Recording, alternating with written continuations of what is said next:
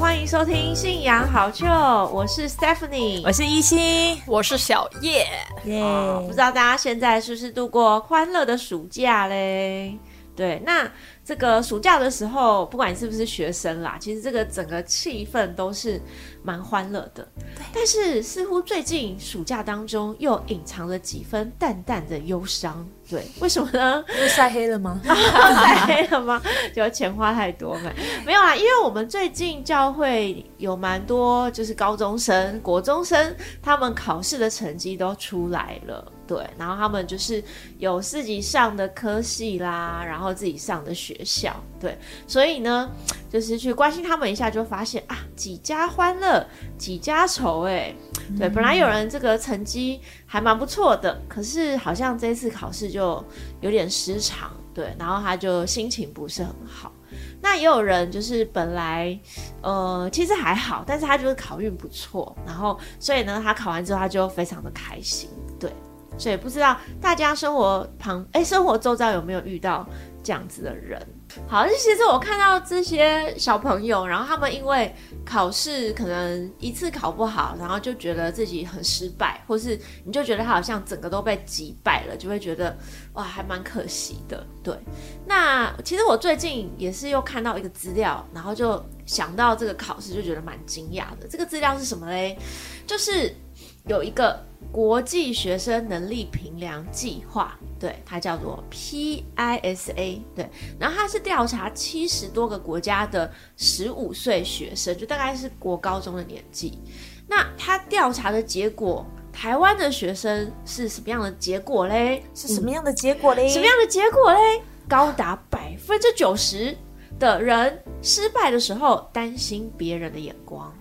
百分之九十哦，然后呢，百分之八十四的学生遇到失败的时候会担心自己是否没有天分啊，就不是这一行的。对，那这个比例大家想说很高吗？就觉得哎，好像 我们都是这样长大，对不对？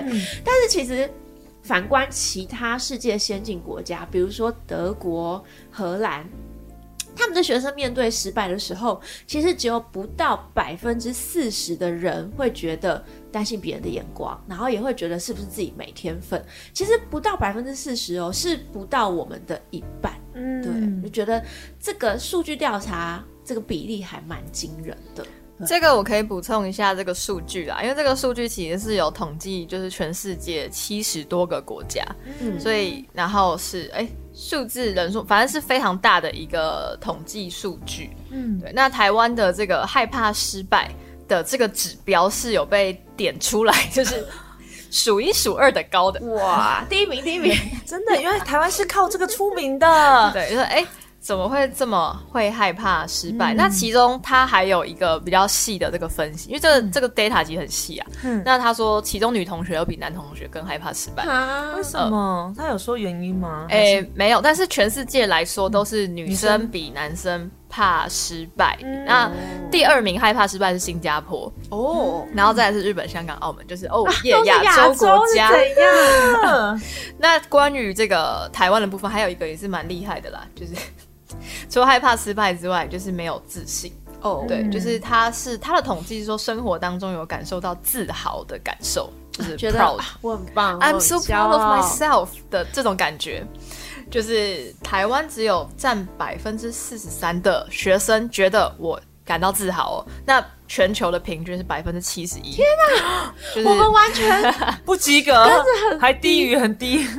对，所以今天应该就是要讨论看看这个自信的这个这个主题吗？对，其实台湾台湾人没有自信，好像是世界有名的，真的吗？世界有名吗？哎，对，就是你在 Google 上面打说台湾人没自信，然后你就可以看到很多的 很多的文章就一直跑出来。哦，对，因为其实，在求学的过程当中，也蛮常听到就是师长或是教授，因为教授可能很多海归派吧，嗯，就是去呃他们曾经留学过的，都会说可能亚洲国家，特别台湾吧。呃，我们的一个弱势就是，其实这我们的学生能力都很好，对，就是其实其实实力很实力很强的，可是不太敢展现，嗯，然后很害怕自己会犯错，嗯。就做的不够好，就宁愿安静，不要表达这样。然后他们就是会说，哎，其实国外他们不是很爱表达嘛？但其实有时候讲真的也没什么东西，就是，但是他们 就就很见解 见解不怎么样，但是他们很敢很敢讲话。嗯，那这个好像是。可能特别西方跟东方国家就是蛮蛮大的一个差异啊，这是我教授有跟我聊过，他就说，他去美国念博班的时候啊，就是就是如果你不举手发言，真的大家都把你当空气，就是大家不会理你这样子，对吧？那到底为什么会为什么台湾那么缺乏自信？然后我们怎么样可以建立我们的自信？那但我觉得缺乏自信这个原因是有很多很多的因素了。那可能从我们的教育体制啊，我们的 儒家文化啊，我们的温良恭俭让、家庭教育啊什么的，对，这是都有很多的关系，对啊。那我觉得教育体制当然，嗯，也是一个像一个很明显就是我们我们的那个成绩吧，考卷写考卷的话是用扣分的嘛，对不对？从一百开始扣。对。但是国外有些是用加分的吗？对，是用讲，当然他们其实还是有考试。那有些国家考试压力其实是蛮大的，就如果该考卷要换方法就对了。然后跟可能家长对于孩子们的要求有时候也是比较高吧。对，对。好，那那我是觉得就是也是身为一个台湾的人，然后其实。通常大家都是比较普遍自信低落，然后如果我们想要从我们整个社会文化来给它改变，我觉得其实需要非常多的时间，而且这个大环境是很不容易改变的。嗯，对。但是我们今天信仰好就干嘛要提到这个自信呢？因为其实我们是可以从圣经当中的人物，然后可以透过我们的信仰，让大家找回一些自信的。对，因为如果你要从社会整个层面来改变的话，我觉得。真的很难啦，但是我们可以先从自己拥有信仰的这个部分来让自己建立自信感。对，那我看了一下一些圣经人物，他们有没有这个所谓的信心指标？那我就发现，哎，有一些圣经人物，他们真的是信心感爆棚。对，然后有一些人就是天生的很自信感低落，然后还有一些人他就是自信感会一直起起伏伏，起起伏伏，然后有的人就觉得很适中这样。对，那虽然圣经人物也是有很多自信感不同的类型，但是我觉得没关系，不管你是属于哪一型的，神都有办法来去帮助你，让你呢可以度过一个很有自信的人生。嗯，对。那我们那个自信感爆棚的代表是谁嘞？就是我们之前有提过的。大卫，少年大卫，对他只是去送便当而已，对不对？然后结果回来就变成一个英雄了，是怎样？真的，因为他在过程去呛下歌利亚。对啊，而且他其实，而且他就是年纪很小嘛，然后他也没打过仗，但他直接呛歌利亚的时候，他就是说：“你这个我没有受过割礼的人。”竟然敢向神的仆人骂阵，哎，他也是骂的就胸有成竹，哎，非常有道理。我觉得他有自信是有原因的，因为他确信一件事情，嗯，就是神会跟他同在。没错，对，所以他就是我们这个自信感的代表啦，就是大卫。而且，对，那那圣经当中还有没有那种自信感低落的？有啊，就是也是我们之前有讲过的，我是觉得他自信感真的超低落，就是摩西对，因为他本来是埃及王子嘛，对不对？然后后来就逃亡到旷野嘛，然后好不容易在旷野蹲了四十年，照理来说四十年牧羊也算蛮厉害的，对。但是神叫他出来做事的时候，他就说：“我拙口笨舌，我不会，我没办法，有我哥哥。”对。那我觉得神也是蛮厉害的，神就说：“请问。”你的嘴巴，你的舌头是谁造的？不是你的，是我的。而且他之后没有说，那我马上割下来。这也太……哦，这个有点困难。对对对，对。那那摩西就是一个自信感低落的代表，但是他就是在很多的过程当中，神一直不断的让他去建立一个对神的自信心，然后最后还还带领以色列人出埃及。对，然后就是带领非常多的人。对。那圣经当中还有一个，我觉得自信感起伏很大。对，那这个人我们还没有讲过，还没介绍过他，就是以利亚。对，那我不知道大家知不知道以利亚的故事。对，那以利亚呢，他在这个他去跟当时候的国王，也是去跟他呛虾嘛，就是亚哈王，然后他就跟他说：“哎，你如果再继续这样拜偶像下去的话，就会有三年旱灾哦，神一定会惩罚你。结果这神听 不是不是这国王听到当然就很不爽，真的想要杀了他。对，立马追杀他，然后他就又在这个西边呐，然后又在荒郊野外躲了三年。嗯，对，那反正最后呢，他就是。大胜八百五十个先知，一个人哦，一比八百五十，真的超强的。对，那那大家就想说，哇，他真的就得得胜八百五十个先知，应该超厉害的吧？然后他应该也是，就是从此之后他就觉得这个哦，走路有风啊等等的，但是没有，其实后来。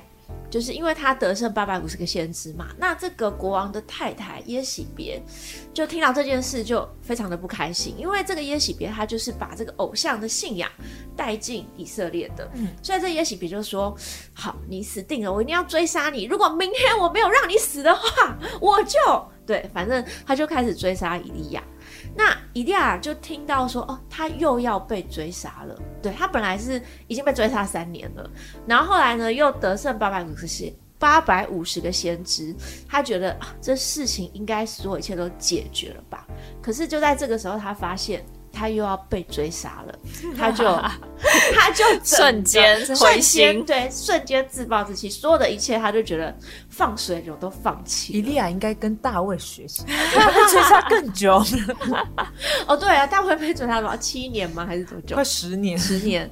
对，那反正伊利亚他就是后来他就整个很自暴自弃，但后来神就跟他说，就是其实不是哦，就是还这在以色列里面，我还有留下七。千个人，他们是是相信我的，对，所以这个你不要再继续这样放弃了，对，然后所以他后来才重新的再站起来，对，那我觉得伊利亚他就是算是比较自信感起伏啦，就是呃得胜的时候他就很有自信，然后可是他又遇到困难的时候，他就觉得他没有办法这样。那但我觉得我在圣经当中还蛮欣赏一个人的，我觉得他就是。刚刚好，对。他 没有很爆棚，他也没有太自卑，然后他也没有很多的起伏，对我觉得蛮刚好的一个人，我认为就是约书亚。哦，怎么说？怎么说？因为他就是那个进入迦南地的第二代嘛，对，所以他虽然没有经历过第一代的那些这些风风雨雨，对，但是呢，他就是呃，他是去。窥探迦南地那十二个探子其中一个嘛，嗯，对，那他也是带着很正面的想法来去看待这件事情，对。那后来摩西要交棒给他的时候，对，神有跟他说什么呢？你要刚强壮胆，对。然后神还跟他说，只要你谨守遵行神的话语，不偏离左右的话，你脚踏所踏之地都是你的，对。那后来在约书亚记当中就看到，哎，约书亚他真的就是按照神的话语去做，然后他也没有所谓的 这个哦自信感低落，然后就逃走，或者是他面对失败的时候，虽然也有做错的时候，但是他就重新的再次的按照神的话语去做，然后就一个一个得胜了。对，所以我觉得约书亚这个状态是调次的蛮不错的，蛮适合 我们来学习的。对。那讲到自信的话，对，我不知道你们在座两位，你们觉得自己是有自信感的人吗？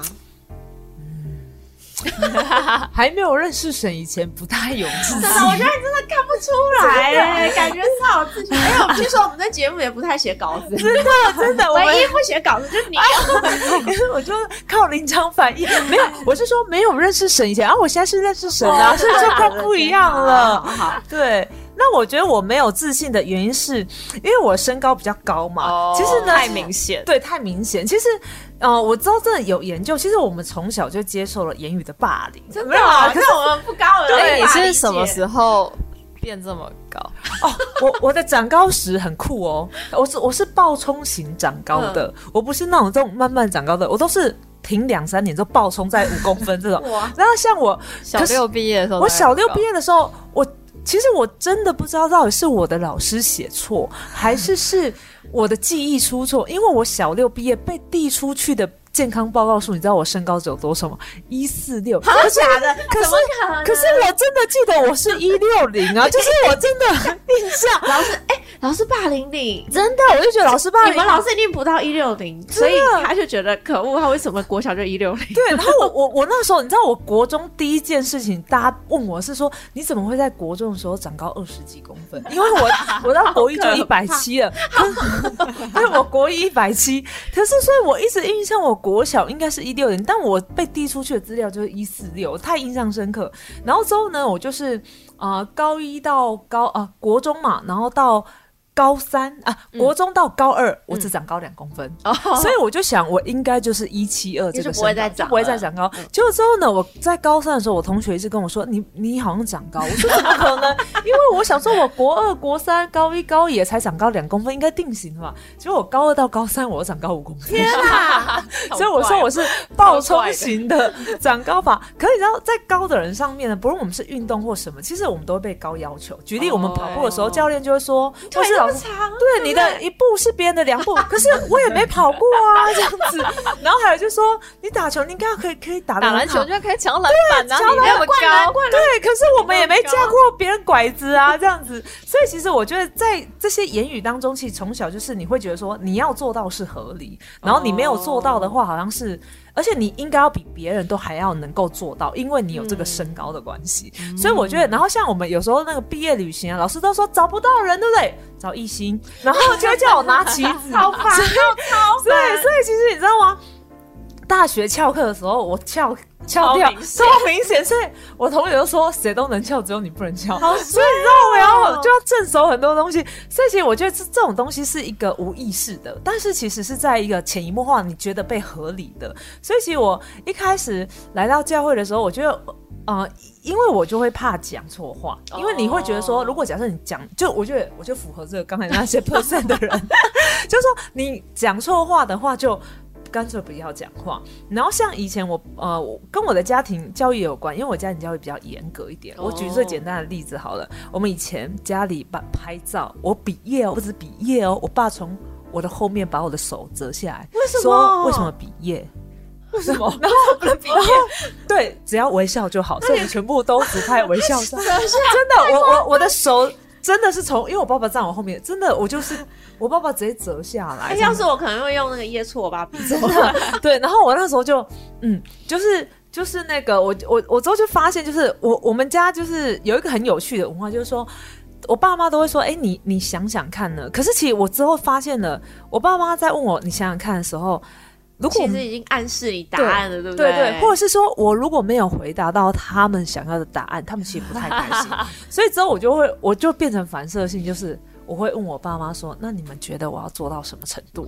所以也就是说，我其实是一直在你要我做到什么程度，你目标给我，我就执行这一件这一件事情这样。所以我觉得 军人教育，对对对，所以我觉得我没有自信来。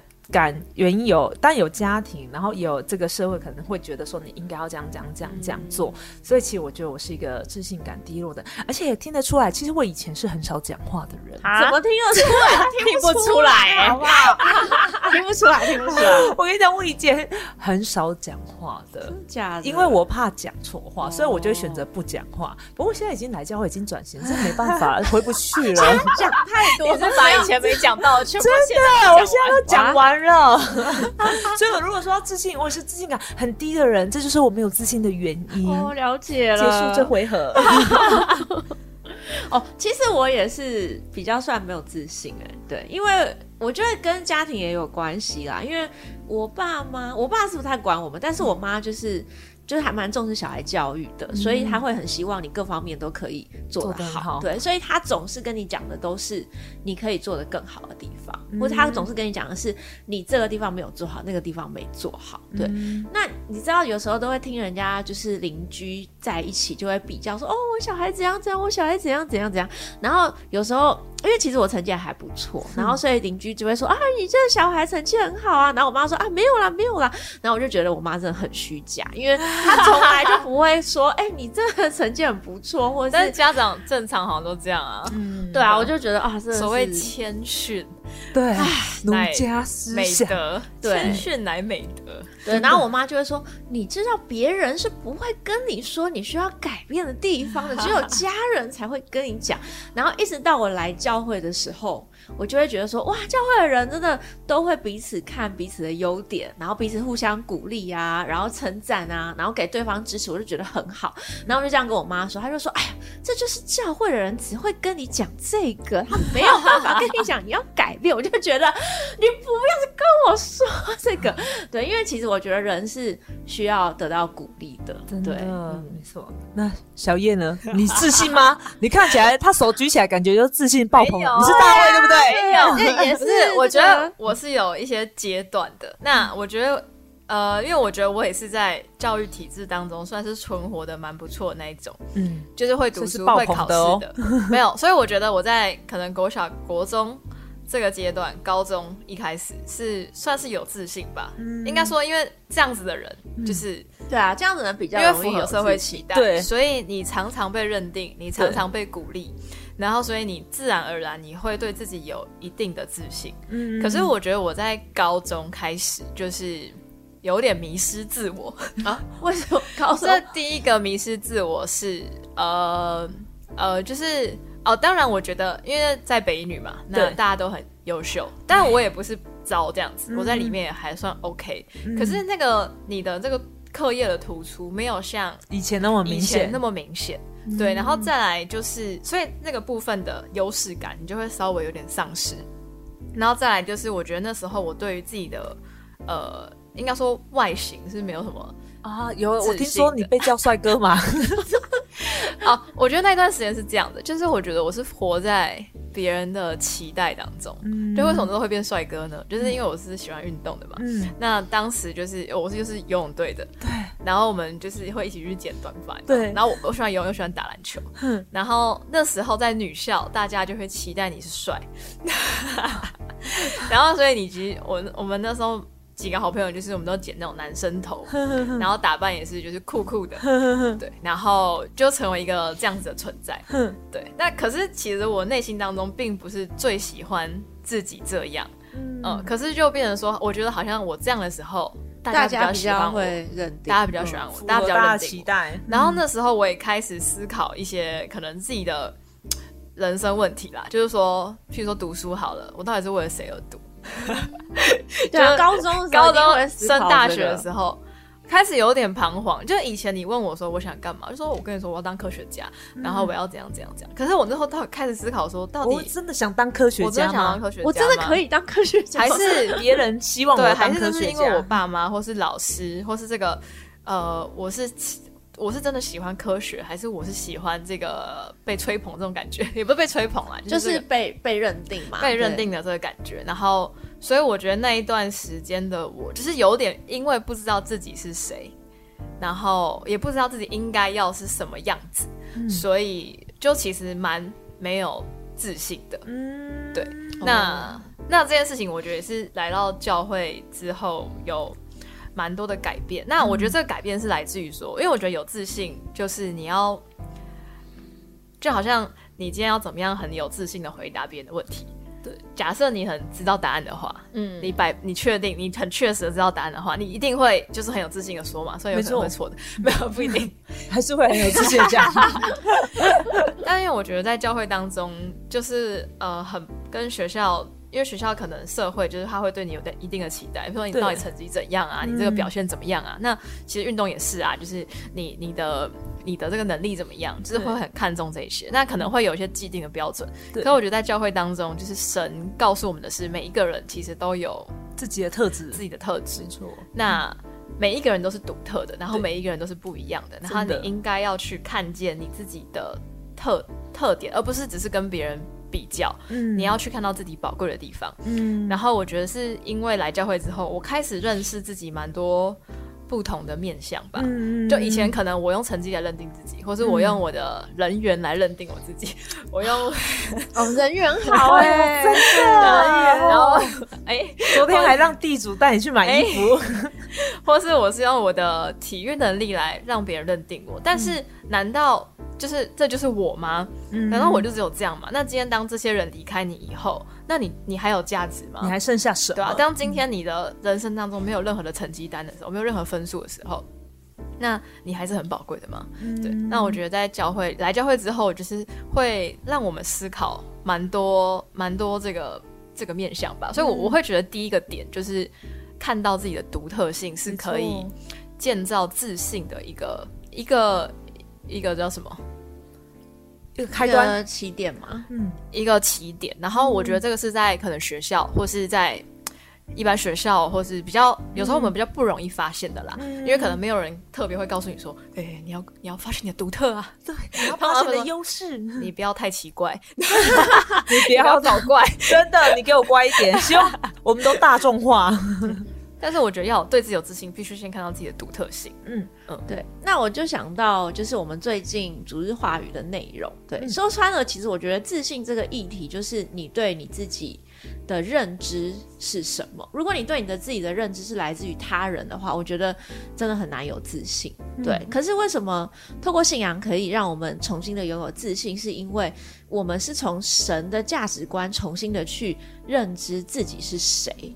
对，那呃，其实在这个最近有一次的组织话语就提到说，要把人视为宝贵，并且体。会对，那通常人有一个状况，就是我们可能都会觉得别人很宝贵，别人很厉害，别人有很多的优点，可是看到自己的时候呢，就会先想到自己的问题、自己的缺点。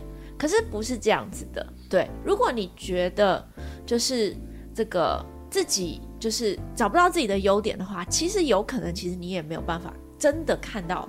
别人的优点，别人的宝贵，对。那在这个主日的时候呢，这个牧师就提到说，就算是神所创造的宝贵的万物，但是你如果普普通通的来看，你就会觉得很普通，你就会觉得它没有什么特别的，也不会觉得它有什么价值。所以，同样的。神创造的什么呢？神创造了我们，我们也是神创造的，很而且是跟神相仿的形象样式一样的很宝贵的人。如果你也觉得人是很普通的话，那么那要怎么办呢？你要拜托神，让你可以打开眼睛，打开眼睛来体会神所创造的人有多么的宝贵。对，那我觉得其实这个就要放到自己的身上来看，就是你觉得神创造人，对神创造人这件事情，神创造宇宙万物这件事情真的很神奇、很宝贵。那你有想到神创造你这件事情，也是一件很宝贵的事情吗？对，那如果能够体会这个的话，我觉得会重新的找到自己的自信啦。对，因为我觉得说实在的，社会上的价值观，呃，就比较是按照能力啦，然后外在啦这些东西来去来去区分的。可是就是人的话，真的不是只有这些东西。对，那在主句话语当中就说，每一个人与生俱来的优点多达数十种哦，数十种哎，对。然后呢，体会之后再来造就自己的优点也多达数十种。对，我不知道你们有没有试着去把自己的优点写下来过。对，但是我这礼拜听到这个话，我想说多达数十种也太多了吧？我自己可能顶多写个十个就觉得很多嘞。对啊，哦，有吗？你没有，或是别人？就是请别人、别的朋友跟你分享你的优点，有到数十种这么多吗？我没有认真练过，我也没有认真练过。哎，那今天我们要给大家一个功课，我我就觉得我优点应该是蛮多的。好棒，你好棒哦！自己终于修造过头了。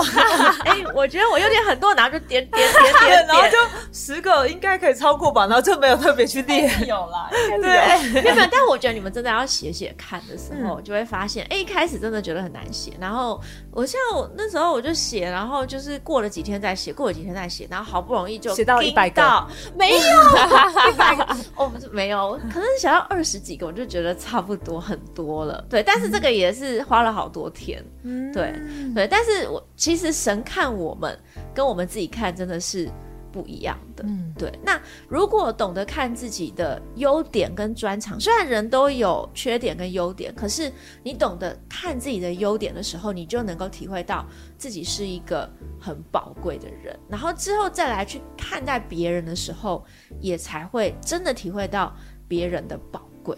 嗯，对。那讲到自信的话呢，我们刚才是有分享一些自信感的圣经人物嘛？对。那其实自信这个名词在圣经当中就是有很多相关的经文。对。那其实自信这个字这个词啊，就是字面的意义就是对自己所知所能深具信心，对于自己所知道的，对自自对于自己能够去做的深具信心。那在希伯来书十一章一节，嗯。我他提到说，信就是所望之事的实底，是未见之事的确据。对，就是你这个呃未来会发生的，然后呢还没有发生的，你对它有一个确信。对，那呃，但希伯来书十一章三节，我觉得这个经文讲的非常的好。他说，我们因着信就知道。诸世界是借神话造成的，他是说我们因着信就知道这个世界是因着神的话语而被创造而来的。对，那我们为什么可以有自信呢？并不是因为自己很有能力，或是因为我的背景怎么样很好，或是因为我以前有什么样成功的经验，而且我们的自信是来自于因为我是神所创造的。很宝贵的人，然后我诞生在这个世界上，我是独一无二的，我是很有价值的，我不需要去跟别人比较。对啊，我觉得这个是让我重新来到呃，让我来到教会，真的可以拥有自信感的原因。对，因为在这个世界上，比较的东西真的太多，对，什么都可以比啦。对，但是我觉得必须要从自己的想法当中要有一个很。这个建立的一个很根深蒂固的观念，就是你要知道你是谁。嗯，对。那你是谁呢？不论这个环境啊，然后不论这个你你做的事情再怎么样的变改变，但是你不会改变的，就是你是神所创造的一个很宝贵的存在。我觉得这是要一直给自己 什么洗脑吗？还是 反正你就是这个观念一定要很坚固的，就是建立在你的身上就是了。对，嗯。那所以，呃，我觉得是因为这样的关系，就是重新有自信吧。就是当我们在面对生活当中挫折的时候，对，一定也是会有挫折或是有失败的时候。可是这个就要想，这个时候就要重新的想说，没关系，因为我是这个属于神的，所以我再继续努力就好了。没关系，因为我是属于神的，所以我可以继续的学习，然后继续的造就我自己。对，那不管是对于过去的事情成功或失败，对我觉得，嗯，有自信的人，他不是在于在乎那个成功或失败，他在乎的是是否在这个过程当中，他有体会到神要让自己体会的部分，然后神要。给自己就是给予自己的收获是什么，而不是在于那个成功或失败的结果。对，因为人生没有走到底的话，其实很难说自己是成功或失败，对不对？因为大家现在都还很年轻嘛，你没有走到底，你不会说自己是成功或失败。嗯，对啊。那面对未来的事情，其实人都是无法了解未来的，对。但是我们唯一知道的一件事情就是，只要我。没有丢弃神的话，神也不会丢弃我。所以面对未来呢，就是神会跟自己同在。对我觉得这才是我们自信的一个管呃自信的一个来源啦。所以我觉得，呃，自信这个东西要改变，其实也很需要时间。可是我觉得关键因素就是你对于你自己的了解，然后再加上你也要对于神有这个确信。因为我觉得人只靠自己有自信感。有一天，这个自信感可能也会消失，对，可能也会失败。但是，这个你对于你自己有自信，再加上你有对神的这个信心的话，我觉得这样子的自信是一个更完全的信心。嗯，那想说最后再跟大家分享一个，也是我在圣经当中很喜欢的经文，也是提到了信心相关的。对，那刚才讲到这个希伯来书十一章，这一整章呢都是在讲信心。对，这是圣经当中很有名的信心的章节。大家有兴趣的话呢，可以再去看，他提到了很多圣经人物的部分。那另最后跟大家分享一个雅各书二章十七节。对，雅各书二章十七节，他说信心没有行为是死的。对，信心没有行为是死的。对，那我们对神的信心当然是从我们的想法开始改变嘛。但是当我们也开始做出一些行为，跨出去那一步的话，你的信心就是真的是很确实的。对，所以呃，我觉得不论你现在是在什么样的状况下，可能你觉得你现在是一个有点失败的状况，或者是你觉得自己不是一个很有信心的状况，但是从你觉得。我要改变这个状态，我不要再继续在维持在这个状态了。我要去做一些什么的这个时候开始，你就开始慢慢慢慢的一点一点一滴的去建立你自己的信心。对，那我们的信心虽然身为基督徒，我们的信心不是只是在于内心的信心，而是要从我们的行动来开始建立。对。那就是跟大家分享到这边。对，虽然有的人可能考得好，考不好，可是其实真的考试不会影响自己人生的全部啦。对，就算考不好的人，其实人生还是有很多希望的。那考得好的人也不用太 骄傲，因为对考得好的人，对也不用太骄傲，因为人生不是考试就能够左右的。我刚我刚刚想要补充一个，就是说这个信心是需要行动的嘛。那那其实现在其实蛮多人会想说，到底我要怎么样建立自己的自信？那我们刚刚有讲到蛮多的面向嘛。那可能一个是你要呃你要体会到自己的宝贵，你要发现自己的优点。对，那这个我觉得是需要时间去寻找的。然后可能在祷告当中。或是透过你去经历很多的事情，或跟人互动，你会慢慢的发现不同的面相。然后，但我有想到一个，我觉得也是非常重要的，就是比起说你一直觉得自己很没有自信啊，就是我觉得造就是很重要的。没错，就是当你真的造就自己到某个程度的时候。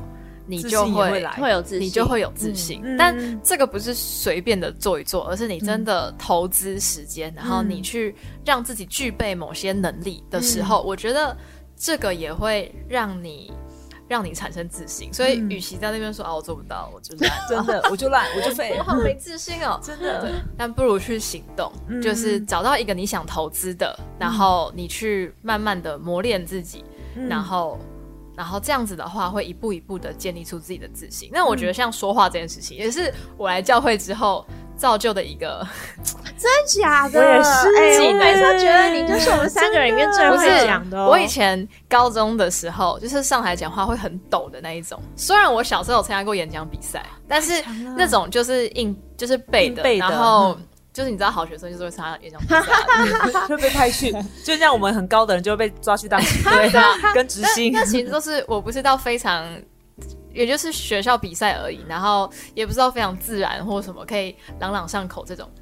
然后可是我觉得在教会当中，因为常常会需要去分享或是表达自己的想法，然后因为很多这样的经验，然后所以累积出来的实力吧。嗯，对。那所以现在可能。讲话或分享这件事情变成一个让我可以蛮有自信的一件事情，但我觉得这个是因为造就而成的。那在刚那个 Stephanie 姐提到的 这个主日当中，她有说，就是如果你很宝贵的看待某个事物的话，你才会宝贵的来去造就它。如果你只是普普通通的。假设这个对，就觉得自己很废嘛，你就不想要去努力，对啊。如果你觉得东西很普通，你一定也不会好好保管它，或是照顾它。那面对自己也是一样。所以为什么我们需要先体会到自己的宝贵性？因为当你觉得你自己很宝贵的时候，你才会想要好好的造就自己，然后你才会，呃，就是我觉得神不是说。就告诉你说，哎，你很宝贵，所以你什么都不用做，你就当个废物，你是不是？你就当个宝物，然后在这个盒子里面被宠在那里。就我觉得不是这样，而是神创造我们的这个设计是很庞大的。那可能是很多是我们自己都还没有发现、还没有看到，而是要用我们的一生来去、来去、来去做，就是雕琢它，然后它才你的、你的、你的生命才会变成一个作品，你才会是真正的宝贵。嗯，对，这个是我觉得。呃，对，就是自己经历当中蛮有感觉的一件事情啦。对，嗯，对。那我自己找到自信的话，我觉得也是，就是跟小月很像。其实我觉得第一个就是，我觉得是。我在听神的话语的过程当中，其实我的想神的想法会跟社会价值观一直打架，这个是我第一个会去经历的。然后第二个，我就是进行祷告，进行个人的和解，就是说我我自己要选择我要接受哪个想法，因为以前都是接受可能呃父母或是社会的期待，但是因为我觉得自己选择会左右这一切，所以我自己就开始问我自己，就是我用祷告时间花很多，就像。跟神神就坐在对面进行各种的面谈，心理智商，对心理智商，我就跟神进行我的心理智商。然后呢，我我要选择神的这个方向。然后第二个，其实我觉得也真的是，要么就是要跟过去的自己和解，要么就是要为。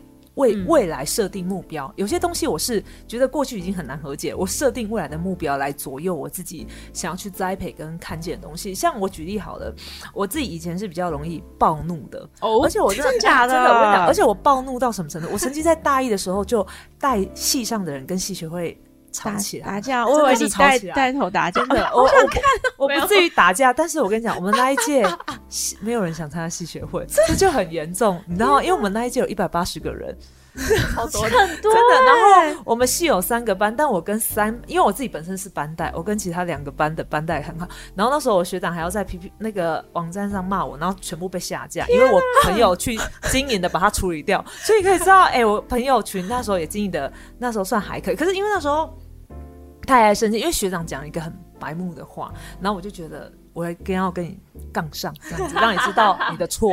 就是以前比较，以前是好惹的，真的不是好惹的。可是我之后就，其实你知道吗？这这个结果造成两败俱伤，我自己也很受伤，因为我会觉得说，就是你知道。有时候火象星座、摩羊座的人睡完就没事，然后就想说：哎，昨天为什么气成这样？这么气？真的为什么这么气？而且真的好气，而且忘了，而且你睡醒气消一半，然后之后就觉得昨天好像做的太过分了，是，然后就觉得对来不及了，然后面子也拉不下去，然后之后是戏学会的会长来跟我们道歉，来跟我道歉，才抚平这一件事情。然后我就想，我就顺着阶梯赶快下，因为我那时候也觉得我为什么气成这样？但是那时候其实我觉得就是。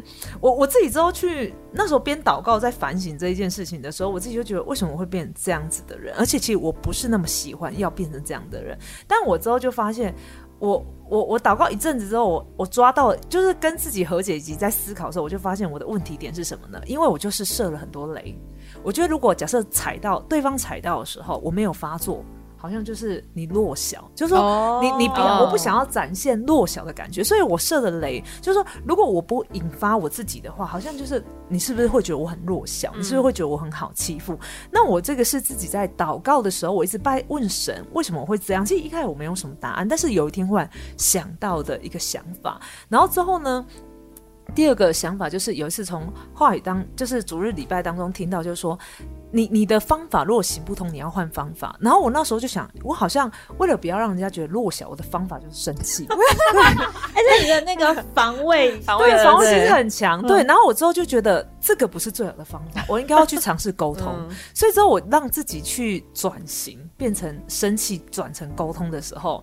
其实我之后就发现，哎，也没有什么好气的。其实没有什么，以前怎么这么爱生气？所以之后就现在就还好，但是别不要踩到点，踩到点还是会火山爆发一下。但现在不太那么容易踩到那个点。但是我觉得是，我会用沟通或是去思考去做一些取代我原本以为的这个方式。那我觉得这是我自己，当我改变了这个模式的时候，我对我自己的自信感会比较大。因为你伤，其实你生气，其实它是一个双向的问题。就是说，你也跟这个人。